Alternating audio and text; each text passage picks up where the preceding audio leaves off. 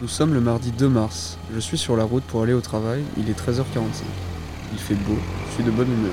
Aujourd'hui, ce n'est pas moi qui roule, mais mon binôme. Nous sommes tous les deux en service civique à Chalon. Je m'appelle Malik Tessier, j'ai 18 ans et je fais cette mission avec une amie de longue date.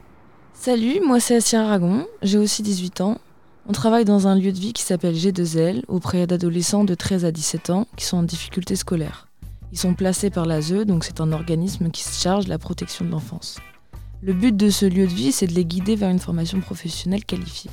Notre mission a commencé le 1er octobre et finira le 1er juin. Nous intervenons 3 jours par semaine, le mardi, mercredi et samedi.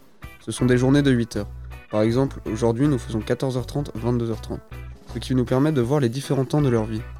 Nous les accompagnons dans des démarches administratives, scolaires ou bien professionnelles, mais aussi dans des activités sportives et culturelles. Assia et moi sommes aussi présents pour veiller au respect des tâches quotidiennes. À cause de la situation sanitaire fort atypique, nous, ne pouvons malheureusement pour l'instant pas mettre en place de gros projets extérieurs. Ce qui fait que notre quotidien est redondant, car l'un des buts principaux de notre mission, c'est de faire découvrir aux jeunes des nouveautés de tout genre. Malheureusement, en ce moment, notre choix d'activité ou de sortie est très limité. Cela ne nous empêche pas pour autant de passer de très bons moments avec eux. Toutefois, nous avons beau travailler dans la même structure, nous ne vivons pas forcément les mêmes choses. La journée peut être très calme, les jeunes sont cool et d'un coup tout peut exploser.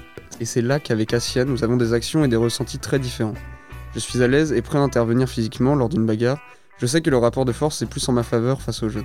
Alors que pour moi, ça a été plus difficile. Je suis la seule fille autour de tous ces garçons qui ont un âge pas si simple et une tendance à régler les conflits par la violence. Physiquement, je peux pas m'imposer et je veux pas m'imposer. C'est pour ça qu'avec Malik, on est assez complémentaires. Je suis plus dans l'observation et l'écoute, alors que Malik, il est plus dans l'action.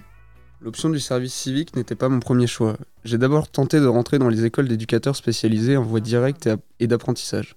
Mon dossier a été accepté en apprentissage, malheureusement, avec ce joli petit virus, je n'ai pu trouver de patron à temps. J'ai donc cherché un plan B. J'avais déjà fait la connaissance de Guillaume Allard Blanchard lors de mon stage BAFA. Il m'a parlé du service civique, je me suis lancé dans ce projet. J'ai vécu à peu près la même chose que Malik, sauf que je n'ai pas demandé en voie d'apprentissage. J'ai été sur liste d'attente, mais trop loin pour avoir un petit espoir. Pas très futé, je n'ai pas prévu de plan B. Il fallait donc que je trouve rapidement quelque chose qui allait me permettre de prendre de l'expérience et de retenter l'année prochaine. J'ai donc entendu parler du service civique, qui était pour moi le meilleur moyen de prendre en maturité et en expérience. Malik m'a ensuite parlé d'un service civique à Chalon qui prenait un binôme. On a donc foncé sur l'occasion. Cette année est plus qu'enrichissante pour ma part. En effet, l'expérience que m'apporte ce service civique dépasse mes attentes et me conforte dans mon idée de devenir éducateur spécialisé. Je ressens la même chose que Malik. Je sais ce que je veux faire et j'espère vraiment être prise dans mes écoles à la rentrée.